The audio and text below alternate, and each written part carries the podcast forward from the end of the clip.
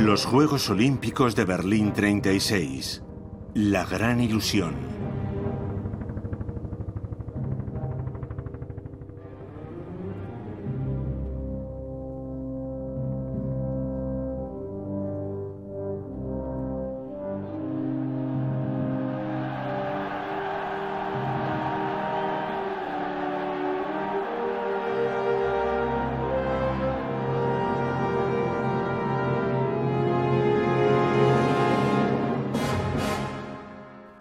Agosto de 1936 comienza la decimoprimera Olimpiada, organizada por Joseph Goebbels, ministro de propaganda del Tercer Reich. Su principal objetivo es glorificar a Adolf Hitler, que está decidido a poner en práctica lo que escribió en Mein Kampf, Mi lucha. Un programa político que anuncia el exterminio del pueblo judío y la conquista de Europa a cualquier precio.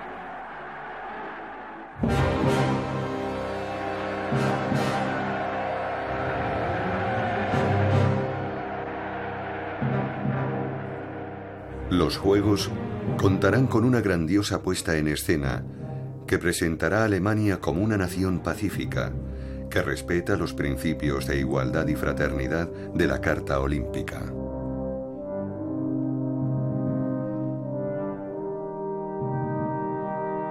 Lo cierto es que sin la complicidad del Comité Olímpico Internacional, que tranquilizó a europeos y americanos, los Juegos jamás se habrían celebrado. Ni habríamos visto estas imágenes, que dieron la vuelta al mundo y cambiaron la historia.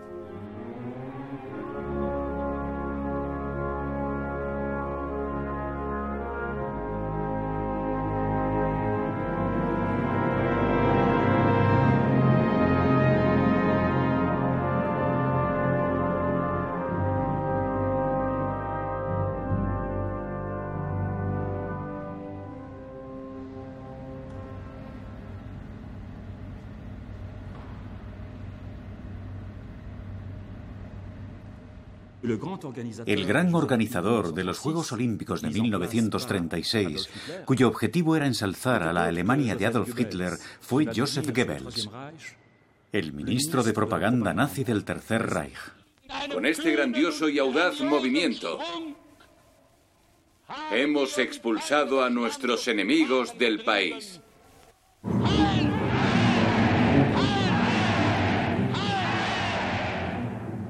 Dos semanas antes de la inauguración de los Juegos Olímpicos, las SS se llevaron a cabo, en el centro de Berlín, una redada para apartar de las calles a los judíos y también a los gitanos, porque su presencia alteraba y manchaba la estética nazi. Unos hechos vergonzosos que intentaron ocultar a Occidente y al Comité Olímpico. Himmler y Hitler ordenaron confinar en sus carromatos a 800 gitanos, en un terreno que se convirtió así en el primer campo de concentración.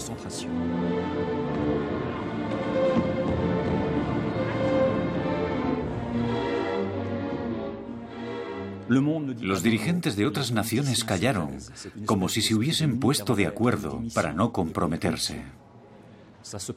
Pese a conocer lo ocurrido en pleno centro de Berlín, 15 días antes de la inauguración de los Juegos.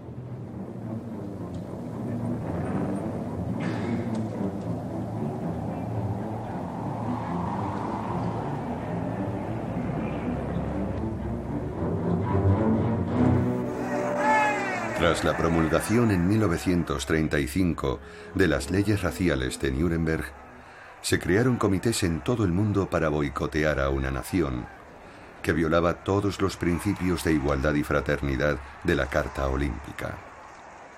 Por las calles desfilaron asociaciones deportivas, sindicatos, grupos juveniles de todas las tendencias, intelectuales como los franceses André Malraux y Pierre Mendès France, y los atletas judíos de Estados Unidos, Norman Canners y Milton Green, se negaron a viajar a Berlín. Hubo un gran pulso entre las organizaciones que no querían ir a Berlín y el Comité Olímpico Internacional, que en mi opinión fue seducido por la disciplina, la meticulosidad y la manera de promover el olimpismo de forma grandiosa y teatral de la anfitriona de los Juegos, cuyos organizadores se dirigieron a los comités de todos los países para desactivar el boicot. No se preocupen, dijeron, respetaremos la Carta Olímpica, porque nuestros objetivos son pacíficos y pacifistas en todos los sentidos.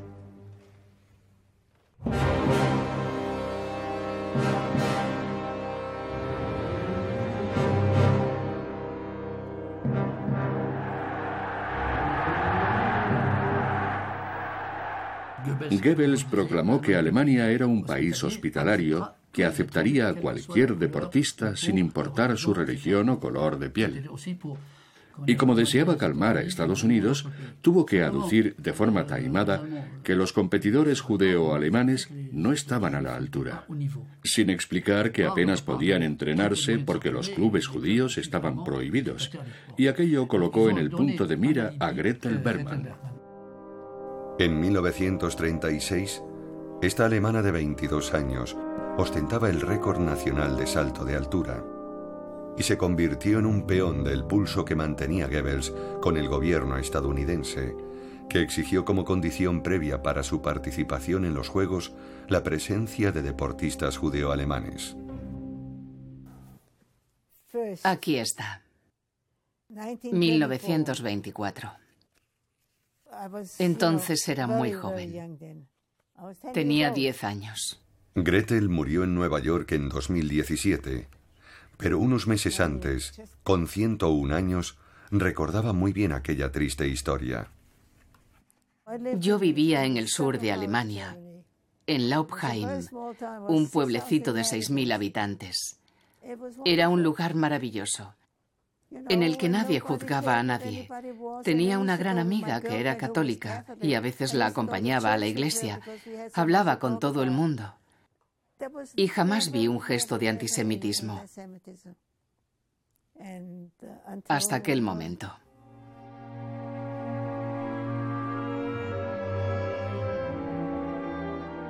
Mi padre tenía una fábrica cuya actividad principal era confeccionar pelucas para obras teatrales y también para muñecas. Tenía 125 empleados, pero los nazis se lo quitaron todo. Lo despojaron de todo.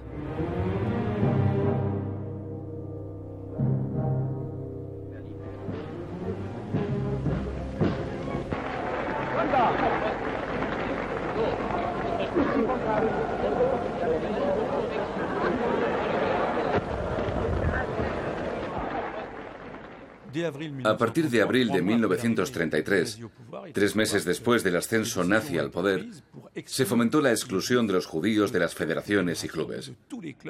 Fueron inhabilitados en todas partes para impedir que se entrenaran.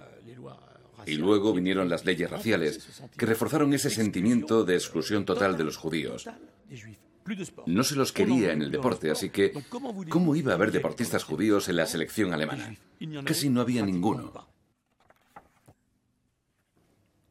Yo estaba entre las mejores atletas. Era muy buena en salto de altura, salto de longitud, en los 100 metros lisos y en el lanzamiento de peso y de disco.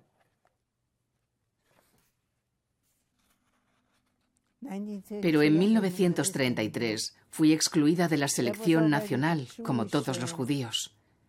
Y solo me dejaron participar en competiciones reservadas a los judíos.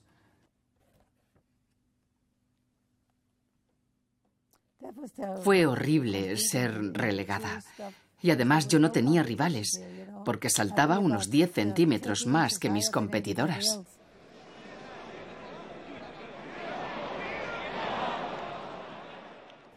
Me aceptaron en la Universidad de Berlín. Pero cuando Hitler llegó al poder a comienzos de 1933, recibí una carta del rectorado Este me comunicó que por el momento no podría asistir a las clases y añadió en palabras textuales, mientras las cosas no se calmen, es decir, por orden de Hitler, y todo vuelva a la normalidad. Algo que por supuesto nunca sucedió. Así que decidí mudarme a Inglaterra para terminar mis estudios.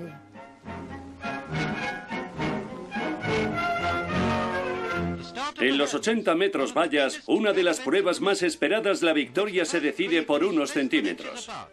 Y Berman gana el salto de altura con una marca de un metro 55 centímetros.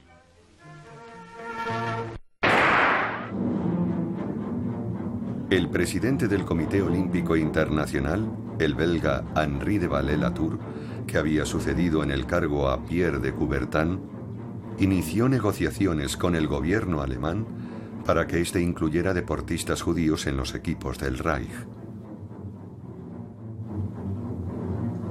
Dentro del Comité Olímpico estadounidense, solo el hijo de un emigrante alemán, Ernest Lee Janke, se atrevió a denunciar la mascarada berlinesa, por lo que fue expulsado de inmediato y sustituido por Avery Brandage, el presidente del deporte amateur estadounidense un empresario simpatizante del Ku Klux Klan que no dudó en jurar lealtad al régimen nazi.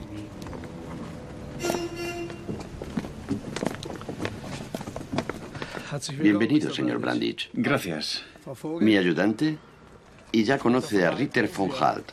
Karl, gracias por tan cordial recibimiento. Señor Brandich, puede hacer sus preguntas. Brandich viajó a Berlín en 1935 para descubrir si los informes que acusaban al régimen nacionalsocialista eran ciertos o falsos. Todos los judíos han sido invitados a las eliminatorias. Cuando volvió a Estados Unidos, convenció al comité de que debían ir a los Juegos, porque no había ningún motivo para sospechar nada del gobierno alemán. No explicó que durante su investigación fue vigilado de forma estrecha y en todo momento en cada uno de sus desplazamientos. Y al final consiguió una votación de 61 contra 57 a favor de la participación de Estados Unidos en Alemania. Lo que impulsó al periódico hebreo estadounidense, el Diario Judío de Nueva York, a escribir el titular Victoria nazi de Brandich a favor de los Juegos Olímpicos. Gracias al patriotismo de los deportistas estadounidenses, viajaremos a Berlín con el mejor equipo que jamás nos haya representado. Con el apoyo de 120 millones de estadounidenses, nuestros muchachos vencerán. Gracias. Estamos en Nueva York, camino de la decimoprimera Olimpiada, donde hoy se embarcan 344 estrellas del deporte, como Jesse Owens, el rey de los 100 metros lisos y del salto de longitud que hoy parte hacia Berlín. El Reino Unido y Canadá habían anunciado que ratificarían la decisión estadounidense. Y Francia también había dicho que se alinearía con los países democráticos. Por lo que si Estados Unidos hubiera boicoteado los Juegos, estos no habrían tenido ningún sentido. Tal vez se habrían celebrado, pero sin conseguir su propósito.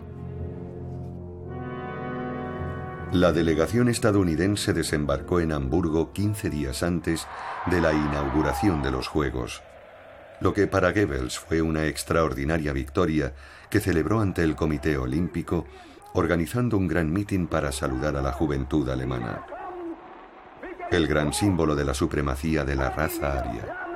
Su única concesión fue la selección previa de dos deportistas judías, Elena Mayer y Gretel Bergman.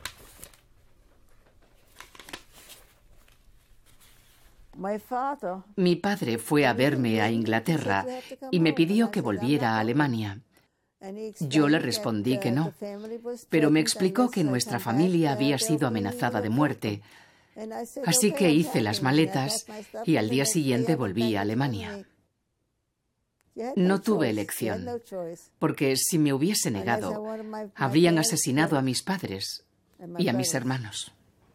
Con toda la hipocresía del mundo, llamaron a una esgrimista alemana de origen judío, emigrada a Estados Unidos, Elena Mayer, que había sido campeona olímpica de florete en 1928. Su intención era apelar a su origen judío para cubrir las apariencias.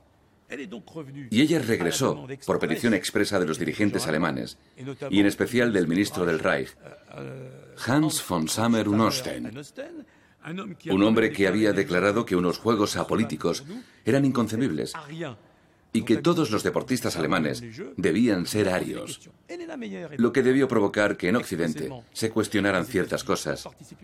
Mayer vino desde Estados Unidos para participar en los Juegos con el equipo alemán, luciendo la esvástica en su camiseta, y obtuvo la medalla de plata tras ser vencida por la húngara Ilona Elek. Una derrota tal vez buscada para evitar represalias. Por eso en el podio sintió la necesidad, para protegerse, de extender el brazo y hacer el saludo nazi.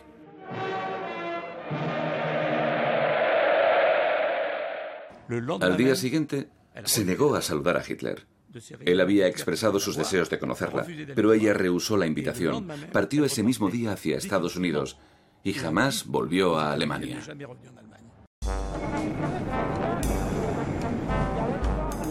El objetivo de la campaña internacional era impulsar el boicot a los Juegos de Berlín y contrarrestar su falta celebrando unas contraolimpiadas, unos Juegos Populares que tendrían lugar en Barcelona.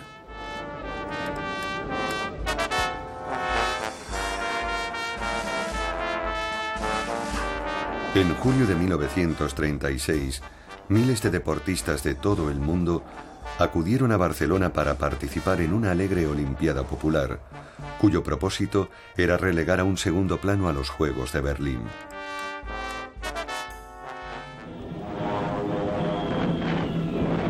Pero el proyecto fue frustrado, ya que el 18 de julio, dos semanas antes del inicio de los Juegos de Berlín, la sublevación del general Franco y otros oficiales contra la joven República del Frente Popular sumió a España en una guerra civil.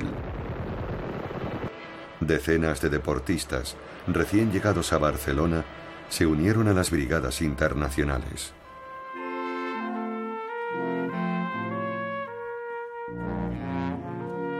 Como la atleta venida de Francia Carmen Crespo, apodada La Francesca, a la que una granada arrebató la vida a la edad de 20 años.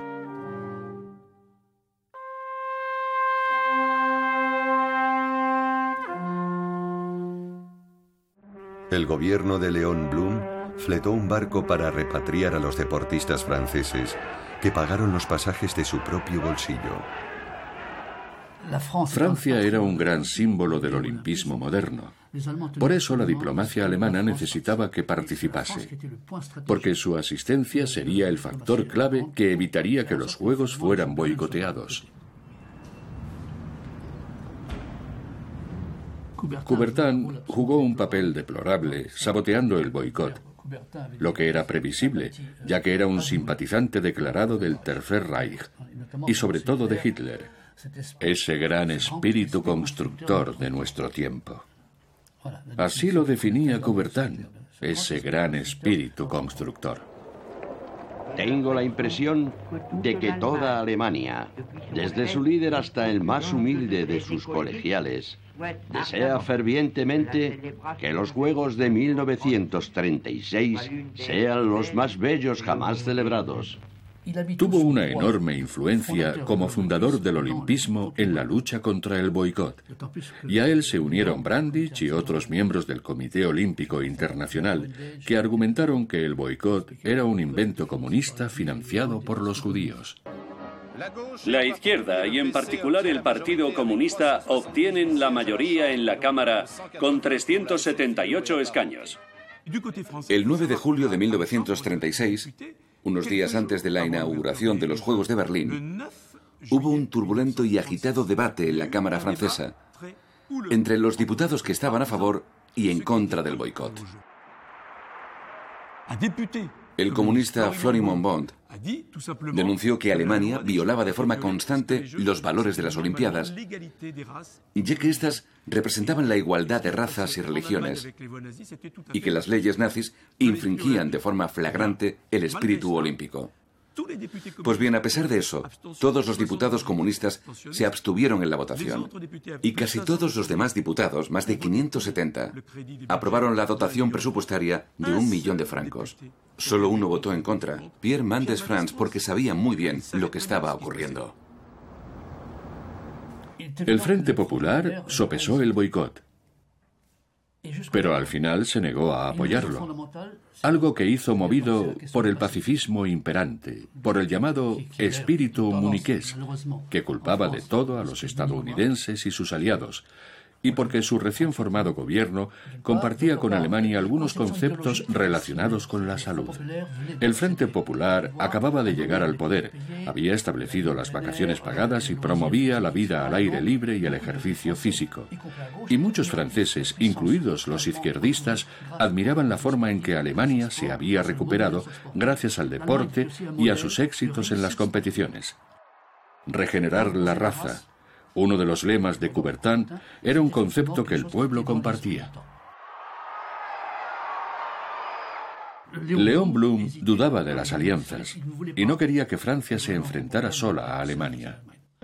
Queremos recuperar todos juntos la confianza de la Europa pacífica en sí misma y recuperar la confianza de la Francia trabajadora en sí misma. Ningún gobierno se atrevió a decir no iremos a Berlín, que era la única forma de combatir a Hitler.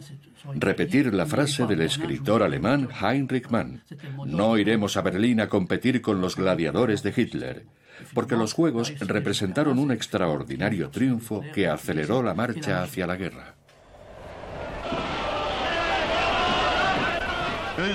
En 1914 nos movilizamos por la guerra y el 1 de agosto de 1936 nos movilizamos en Berlín por el deporte y la paz.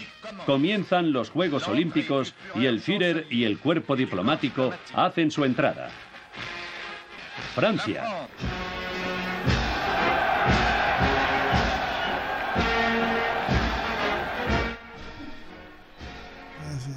Una multitud espectacular nos aplaudía con afecto y entusiasmo.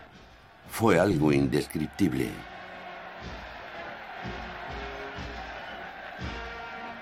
Noël van der es el medallista francés más joven de todos los tiempos. En Berlín tenía 12 años y medio y era timonel en las modalidades de dos con timonel y cuatro con timonel. En esta última competía junto a dos tíos suyos y ganó dos medallas de bronce. Los remeros franceses habían logrado clasificarse para la final de cuatro y se enfrentaron a los equipos de Alemania, Suiza, Holanda, Dinamarca y Hungría. Alemania se impuso a Suiza tras una reñida lucha y el equipo francés quedó en tercer lugar. Fue el deportista más querido en la Villa Olímpica. Todos se querían fotografiar con él. y fue portada en los periódicos de todo el mundo. Pero lo más significativo es que cuando volvió a Francia, aquel muchacho dijo a sus familiares, han sido unos juegos grandiosos y fantásticos, pero os digo una cosa, dentro de poco habrá una guerra.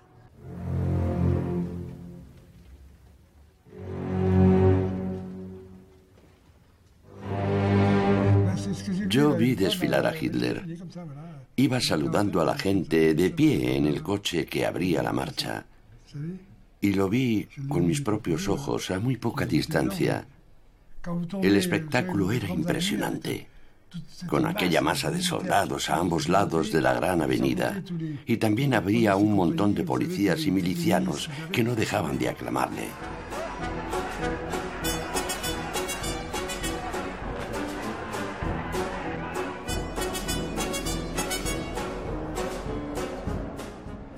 Las calles estaban llenas de banderas nazis y reconozco que sentí miedo al pasar entre ellas.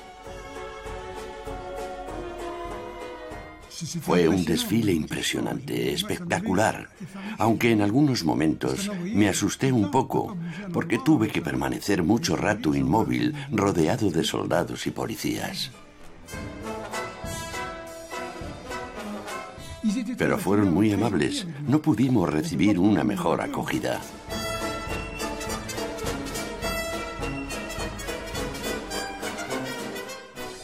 Y tras desfilar hasta el gran estadio, nos llevaron a la Villa Olímpica, que era un lugar maravilloso, un auténtico sueño, con casas individuales y jardines y todo lo que podías necesitar. La organización era perfecta.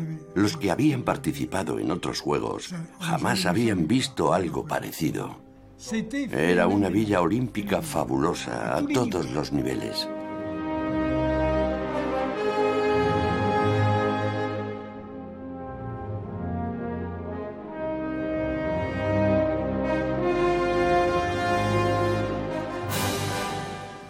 Estadio olímpico me impresionó mucho. Era gigantesco y estaba en una gran explanada decorada con hermosas estatuas de la antigua Grecia. Los nazis estaban enamorados de la Grecia clásica. Les encantaba.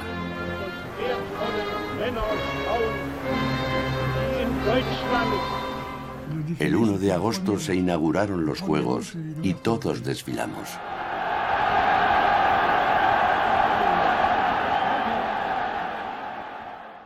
Hitler pasó ante nosotros con todo su séquito, con Goebbels y Rudolf Hess, con Goering. Y tras ellos iban los altos funcionarios del Comité Olímpico y los líderes de las naciones. Yo miraba a todos sin saber qué hacer, porque habían cambiado el orden a última hora. Y al final desfilé detrás del abanderado. Todos sabíamos que íbamos a vivir un momento muy emotivo. Y cuando por fin nos tocó el turno y entramos al estadio, los aplausos y aclamaciones fueron creciendo, creciendo y creciendo.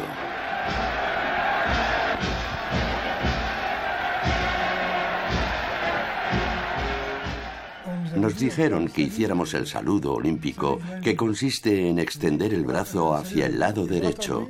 Caminas en línea recta y extiendes el brazo de esta forma. Eso nos pidieron y eso hicimos. Fue increíble. Cuando extendimos el brazo, todo el público se puso en pie y nos dedicó una gran ovación, pensando que estábamos haciendo el saludo nazi, lo que creó una polémica ficticia que no se sostiene, ya que en los Juegos de Amberes los franceses ya hicimos el mismo saludo.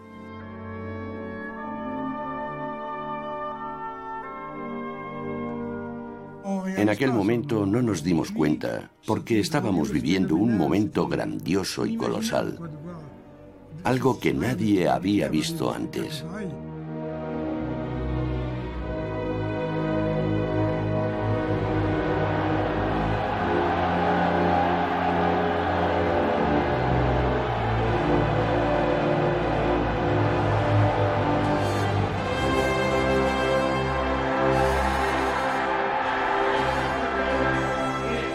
Declaro inaugurados los Juegos de la decimoprimera Olimpiada de Berlín.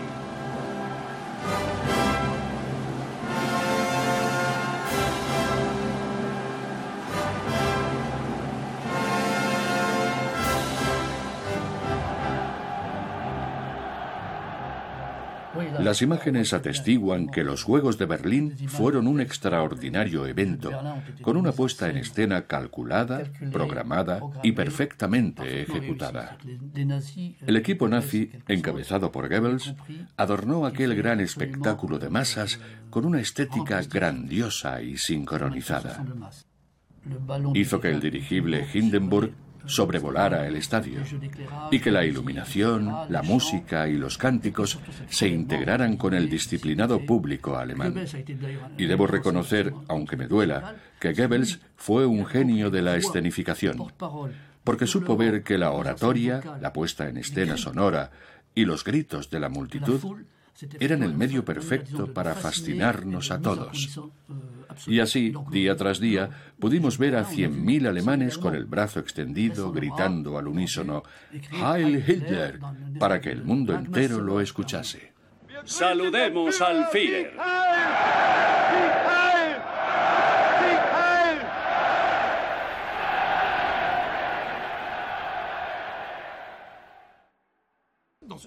Además de construir un estadio gigantesco para aquella época, capaz de acoger a 120.000 espectadores, se reservó un pueblo entero durante el transcurso de los Juegos para las SA, para las tropas de asalto creadas por el régimen nazi, cuya misión era mantener el apoyo constante de los aficionados, muchos de ellos exaltados y virulentos, hacia los equipos alemanes. Y conviene recordar que Alemania ganó 33 medallas de oro, lo que hizo que el himno nacional sonara 33 veces. Pero el himno del partido nazi, la bandera en alto, fue interpretado en el estadio 480 veces.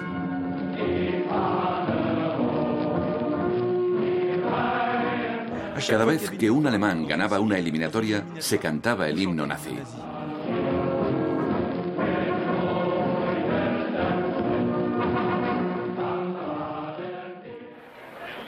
Las Olimpiadas han comenzado. Los mejores deportistas del mundo se han congregado en Berlín representando a 49 naciones.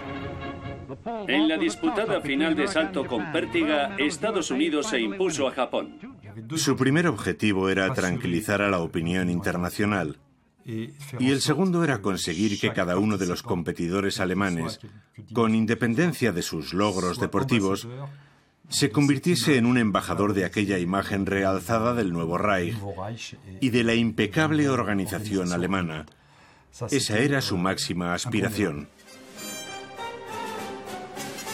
Pero existía un tercer desafío, que era utilizar la gran movilización olímpica para medir la docilidad del pueblo alemán y evaluar su posible movilización para una futura guerra. La consigna alemana era un pueblo unido detrás de un líder, un imperio, un pueblo, un Führer. Ese era el propósito de los Juegos de Berlín. Contemplar a Hitler en las gradas aplaudiendo a los atletas, sobre todo a los alemanes, y ver al conjunto de la población con el brazo extendido participando en aquella especie de enorme circo. En la antigua Olimpia, los rayos del sol han encendido la llama olímpica que viajará hasta Berlín gracias a 3.000 corredores en una emocionante y simbólica carrera de relevos.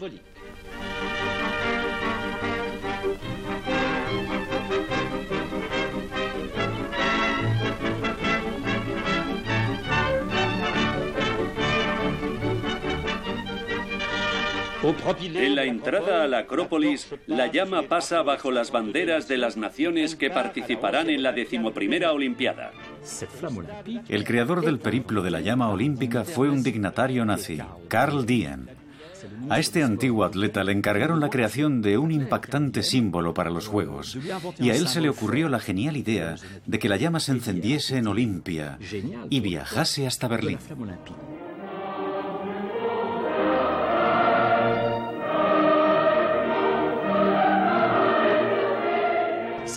La antorcha olímpica que seguimos portando de forma tan gloriosa y triunfal es un fascinante símbolo creado por los nazis.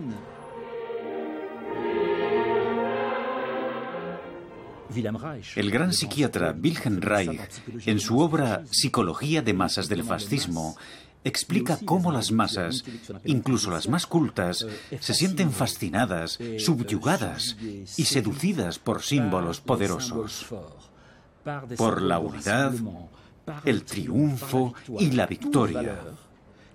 Logros muy valorados por los antiguos griegos y romanos, que los alemanes supieron magnificar a través de una estética espectacular, de un discurso filosófico y, por supuesto, de la propaganda. Y el problema es que todos los países occidentales de aquella época cayeron en la trampa, no reconocieron al diablo. Esta de aquí soy yo, junto con mi equipo. Recuerdo que participé en una competición a finales de junio, donde había muchas personas que conocía desde hacía años, y todas apartaron la mirada. Cuando me dirigí a la zona de salto de altura, uno de los oficiales se acercó a mí. Había sido miembro de mi antiguo club y me conocía tan bien como yo a mí misma pero me ignoró por completo y ni siquiera me saludó. Yo no existía para él. Todas las chicas de mi equipo se sentaron en un extremo y me dejaron sola en el otro. Había un ambiente espantoso. Nunca imaginé que viviría momentos tan terribles. Yo salté un metro sesenta, que era el récord alemán, un mes antes de los Juegos. Pero poco después me enviaron una carta comunicándome que no podía ser seleccionada por la mediocridad de mis últimos resultados.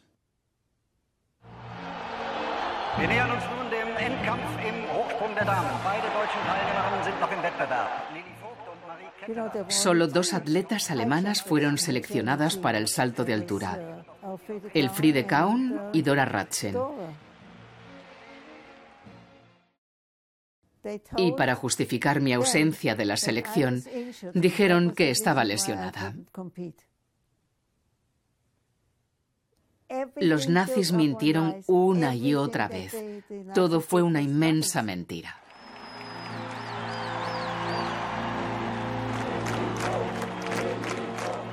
Mis marcas fueron borradas de los registros deportivos.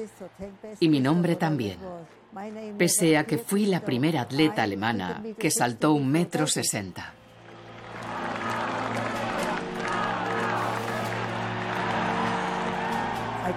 Yo maldije a los nazis, los maldije con toda mi alma.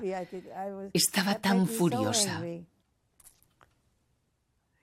Yo habría ganado la medalla de oro, porque la indignación me ayudaba a superarme. Cuanto más enfadada estaba, más alto saltaba.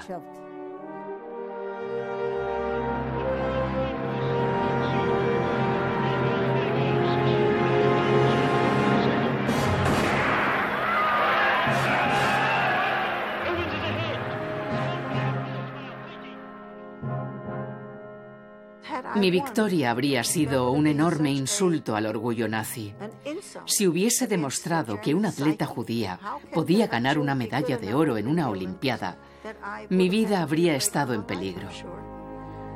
Pero si hubiese fracasado, habría sido el reír de los Juegos. Habría salido perdiendo en ambos casos.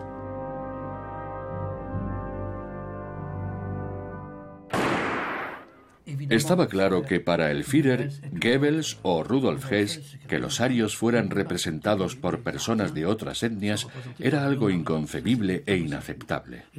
Por eso se ensañaron con Elena Mayer y Gretel Berman, pese a que ellas se consideraban primero alemanas y después judías. Por eso jugaron tan sucio.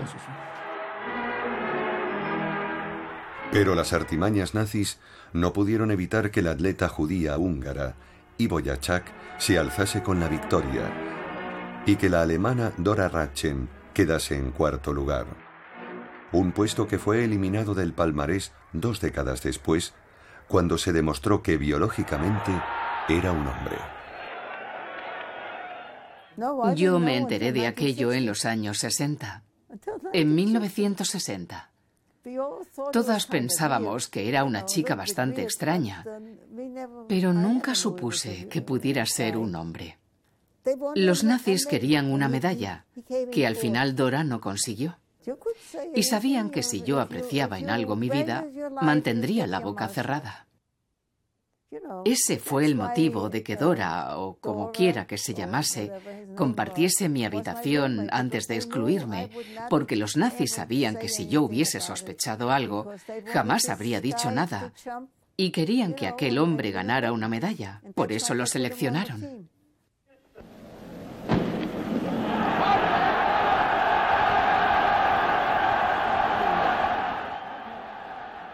Hitler y los estados fascistas soñaban con alzarse con la victoria olímpica, así que la preparación fue muy bien planificada. Los deportistas alemanes permanecieron concentrados desde el mes de abril de 1936, lo que en aquella época era algo innovador.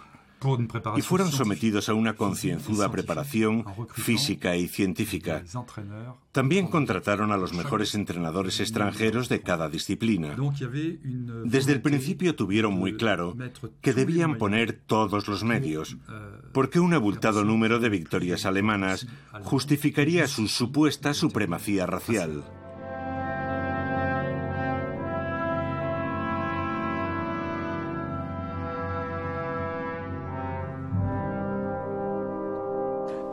Hitler encargó a la reputada cineasta Leni Riefenstahl una película sobre los juegos, que es una auténtica obra maestra.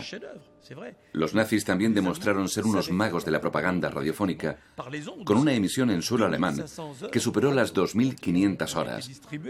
Incluso visto desde el prisma actual, fue un despliegue colosal. En Olimpia, los dioses del estadio, Leni Riefenstahl magnificó la concepción estética de la Olimpiada nazi. Utilizó decenas de cámaras y planos revolucionarios e hizo ensayar a los atletas antes de los Juegos para crear un grandioso espectáculo que deslumbrara a las masas. Durante los Juegos también se probó una nueva cámara, capaz de transmitir imágenes en directo a varios cines de Berlín. Leni Riefenstahl explicó en una de sus cartas que la única directiva que le dio Joseph Goebbels fue que no incluyera en la película a demasiados deportistas negros. Hablar de los atletas negros estadounidenses era un tema espinoso, que los nazis intentaban sortear refiriéndose a ellos como ayudantes africanos, para no decir la palabra negro. Jesse Owens aguarda en la salida junto al holandés Osendarp y el estadounidense Metcalf. Jesse realiza una salida fantástica y adquiere una ventaja de dos metros. Su compatriota remonta, pero no consigue alcanzarle. Owens termina primero, Metcalf segundo y Osendarp tercero. Me llena de felicidad haber ganado los 100 metros en los Juegos Olímpicos de Berlín, en un estadio y una ciudad deslumbrantes. Jesse Owens. Fue el mayor símbolo de los Juegos, un dardo con una punta muy afilada que hizo estallar el globo de la supremacía racial nazi. Ganó cuatro medallas de oro en cuatro de las disciplinas principales. y pese a ser un atleta superdotado, no fue a Berlín a demostrar nada. Fue a competir con los más grandes, en plena forma y con una mente abierta y generosa. El 4 de agosto por la mañana, Jesse Owens saltó a la pista para participar en la eliminatoria de salto de longitud. Disponía de tres intentos y debía superar los 7 metros 15 centímetros para poder participar por la tarde en la gran final. Jesse examinó la pista y sobrepasó el punto de batida, ignorando que el comisario había levantado la bandera para indicar que era el primer salto y en su segundo intento sobrepasó la línea blanca de batida por 25 centímetros. Si fallaba en el tercer intento, no podría participar en la final, pese a ser el favorito y el récordman mundial.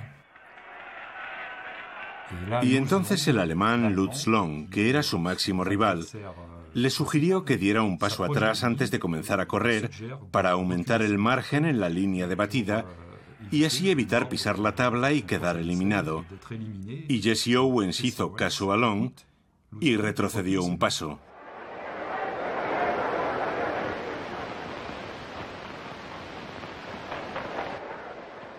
Batió a 25 centímetros de la tabla, pero ejecutó un salto válido que superó la marca exigida. Gracias a aquel gesto solidario, Owen se convirtió en uno de los seis finalistas que compitieron por la tarde. Lutz Long también lo consiguió. Y en aquel grandioso estadio, ante un público entusiasmado, Jesse Owens logró su segunda medalla de oro. 8 metros y 6 centímetros. Nuevo récord olímpico. Tras aquel magnífico salto, Lutz Long corrió a felicitarle, le estrechó la mano y lo rodeó con su brazo. Un entrañable gesto que molestó a Hitler y quedó grabado para siempre en la historia del olimpismo.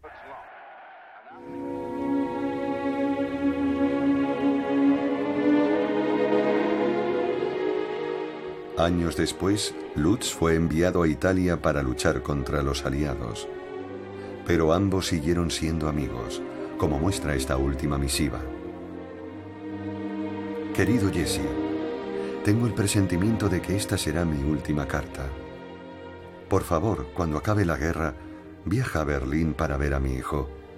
Explícale quién era su padre y cuéntale cómo dos hombres de distintas patrias pueden convertirse en amigos. Tu hermano, Lutz Long.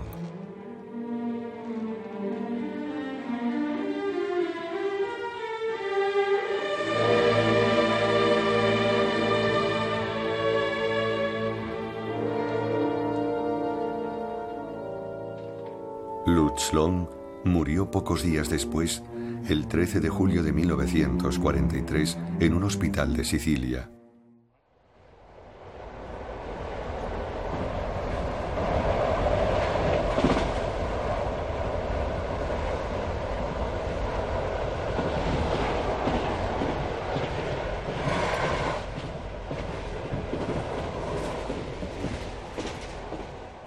Cuando volví a casa y la gente del barrio me dijo, cuéntanos qué viste allí, yo contesté a todos que va a haber una guerra. Fue la reflexión de un muchacho que durante un tiempo olvidé. Pero años después, mis amigos me recordaron, tú dijiste que iba a haber una guerra, y acerté. Hubo una terrible guerra. Mi padre se alistó, aunque esa es una historia que contaré otro día. Y mi familia combatió en la resistencia, y no en la retaguardia, sino en primera línea.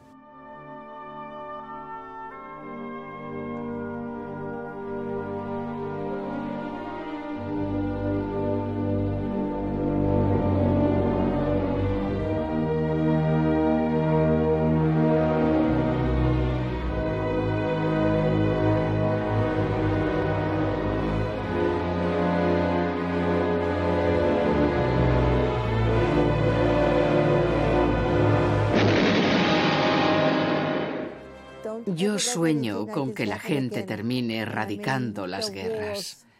¿Por qué los pueblos se matan unos a otros?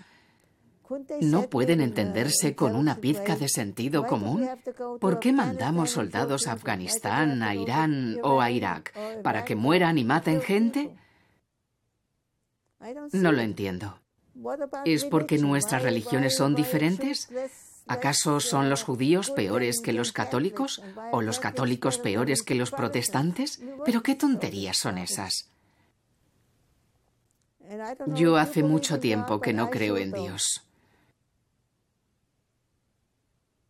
Y no volveré a creer, porque si hay alguien ahí arriba, no está haciendo un buen trabajo. ¿Cómo voy a creer en un Dios que permitió que seis millones de judíos fueran asesinados.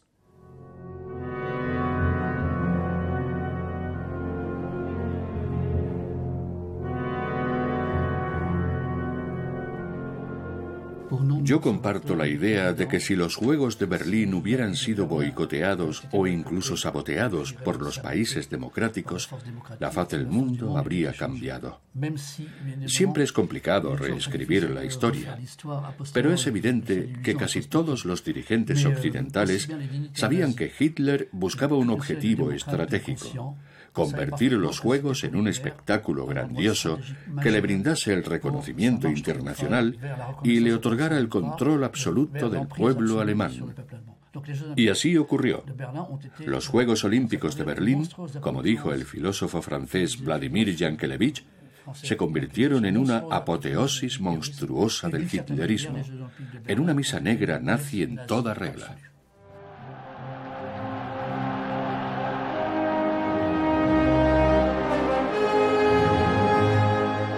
La pregunta sigue siendo, ¿debemos permanecer impasibles viendo cómo algunos gobiernos totalitarios utilizan los ideales olímpicos de igualdad y fraternidad para encubrir sus crímenes?